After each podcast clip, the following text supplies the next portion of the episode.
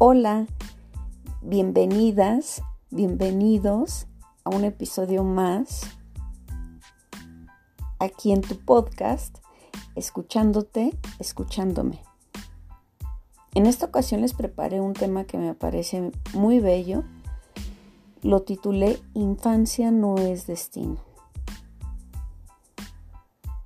Y es que cuántas veces no te has preguntado, ¿Mi vida siempre será así? Las cosas que me hicieron reír o me lastimaron o me mantienen en esta aparente calma o de qué otra forma podemos llamarle cotidianidad siempre va a ser lo mismo, las circunstancias no se transforman. Pues bueno, con este audio pretendo dar respuestas a algunas de esas interrogantes. Espero lograrlo o por lo menos sembrar una semilla de más dudas en ti. Agradezco el que me sigas y que me estés acompañando episodio por episodio. Bendiciones y comenzamos.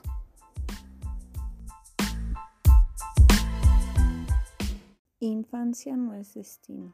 Y quise titular de esta manera este podcast debido a que Hace unos minutos estaba recordando sobre una plática que una yogi reconocida llamada Marta Moon dio en uno de los encuentros nacionales de yoga. En su ponencia nos compartía que gracias a la neuroplasticidad que existe, es que nosotros podemos generar nuevas conexiones entre nuestras neuronas y por ello generar nuevos aprendizajes. Pero bueno, como quizá esté utilizando muchos conceptos lejanos a nuestra cotidianidad o de pronto terminología un poquito complicada, prefiero leerles ciertos fragmentos de un artículo que encontré por internet que me parece muy accesible para que yo pueda llegar al punto medular de este podcast.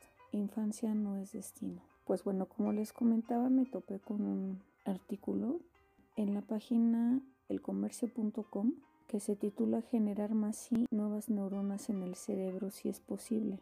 Les leo en particular los fragmentos que tienen que ver con la función de nuestro cerebro y después de manera específica retomaré la esencia de este episodio. El hipocampo es la parte del cerebro que tiene entre sus funciones la creación de memoria a través del procesamiento de la información que recibe el cerebro, las conexiones químicas que se fortalecen con el aprendizaje o la realización de deporte son las que permiten la creación de nuevas neuronas. ¿Y por qué son tan importantes las neuronas? Te preguntarás. Pues estas son las células principales del sistema nervioso central que permite recibir y procesar información a través de los sentidos para emitir una respuesta. Además cumplen con un importante rol en las funciones mentales superiores e inteligencia. La práctica constante de ejercicio no solo ayuda a mantener el cuerpo saludable y libre de estrés, también permite que la generación de hormonas o neuroplasticidad sea un éxito. Entonces, ¿por qué hablamos de la plasticidad? De nuestro cerebro, porque es esta característica de dicho órgano la que nos permite crear conexiones diferentes e incluso en algunas zonas como es el hipocampo, lo que permite conseguir que nazcan nuevas neuronas.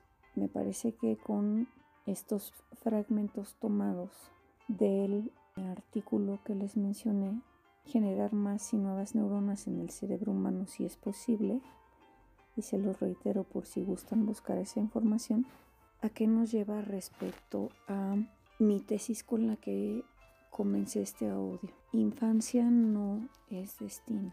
Porque bueno, cuando nosotros construimos nuestras más importantes memorias, ocurre justo en ese periodo, en la infancia. Es el momento en el que comenzamos a estructurar nuestra percepción del mundo, de nuestro entorno, las interacciones con nuestros seres más cercanos, que en este caso como personas son nuestra familia, al ser el vínculo emocional primigenio, es el que más va dejando huellas emocionales en nosotros.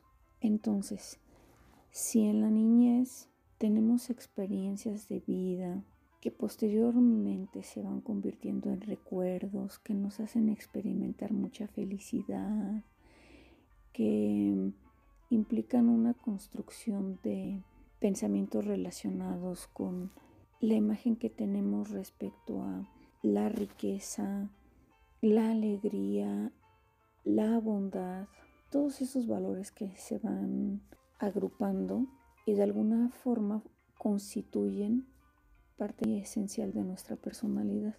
Entonces, si esas experiencias que tuvimos, que después se convierten en recuerdos, van quedando almacenados en nuestra memoria a largo plazo, después se van constituyendo en un sistema de creencias. Por eso es que de pronto ustedes me han escuchado en anteriores episodios hablar de las creencias limitantes. Y me refiero a cuáles son esas construcciones, por llamarlo de alguna manera, añejas que existen en nosotros, que nos hacen pensar que no somos merecedores de algo.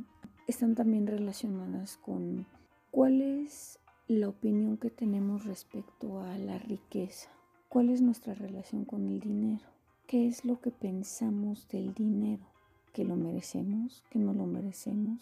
Las personas adineradas pueden ser solo algunas.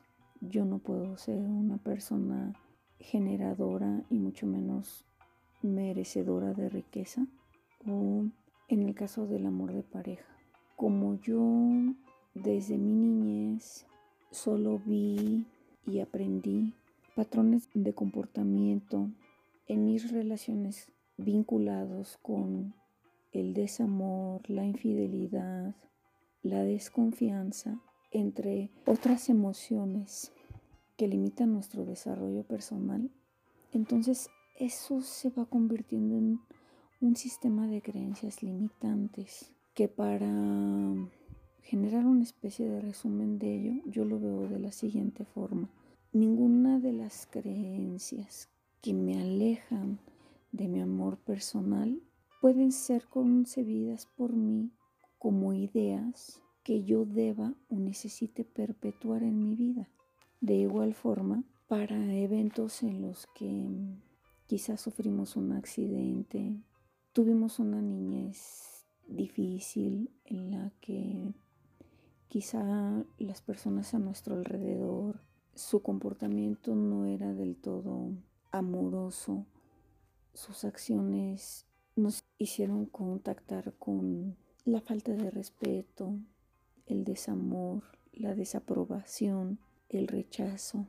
Y todo eso a la larga va impactando en otro factor muy importante en la construcción de nuestra personalidad la autoestima. Entonces, para nuestra bendición, con todos los avances tecnológicos que ahora existen, afortunadamente, hallazgos contemporáneos nos refieren que esa neuroplasticidad que podemos potencializar con acciones como el ejercitarnos nos permite generar nuevas conexiones neuronales, las cuales a su vez se traducirán en aprendizaje distinto al construido en nuestra niñez. Por tanto, somos completamente capaces de modificar nuestro presente. ¿No les parece eso maravilloso? De cada uno de nosotros depende que el aquí y el ahora esté marcado por experiencias de amor, de amor propio. Entonces resulta maravilloso darnos cuenta que en esta infinita capacidad que proviene de la inteligencia que se desarrolla a partir del funcionamiento de nuestro cerebro, nuestras construcciones mentales son distintas en la medida en la que hacemos consciente lo inconsciente, es decir, analizamos cuáles son nuestros sistemas de creencias, de dónde provienen y luego entonces modificarlos.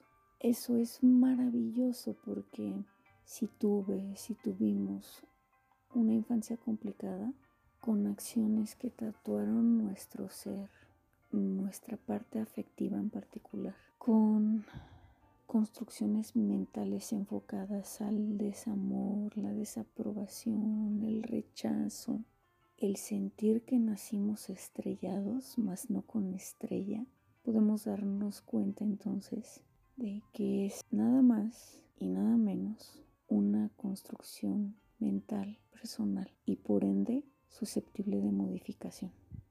Si tu niñez, si mi niñez fue complicada, eso no significa que tu juventud, tu periodo adulto o incluso tu vejez estén marcadas por las mismas etiquetas.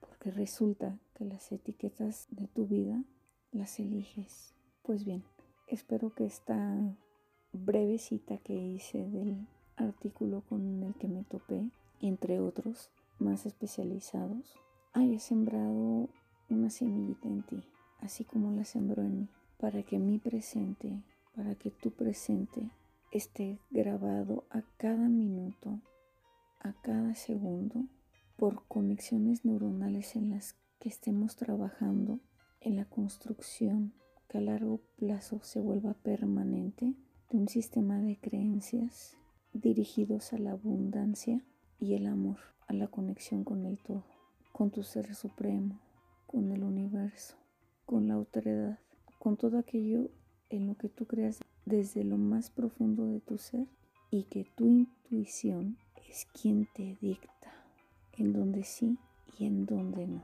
Gracias por escucharme en un episodio más. Namaste.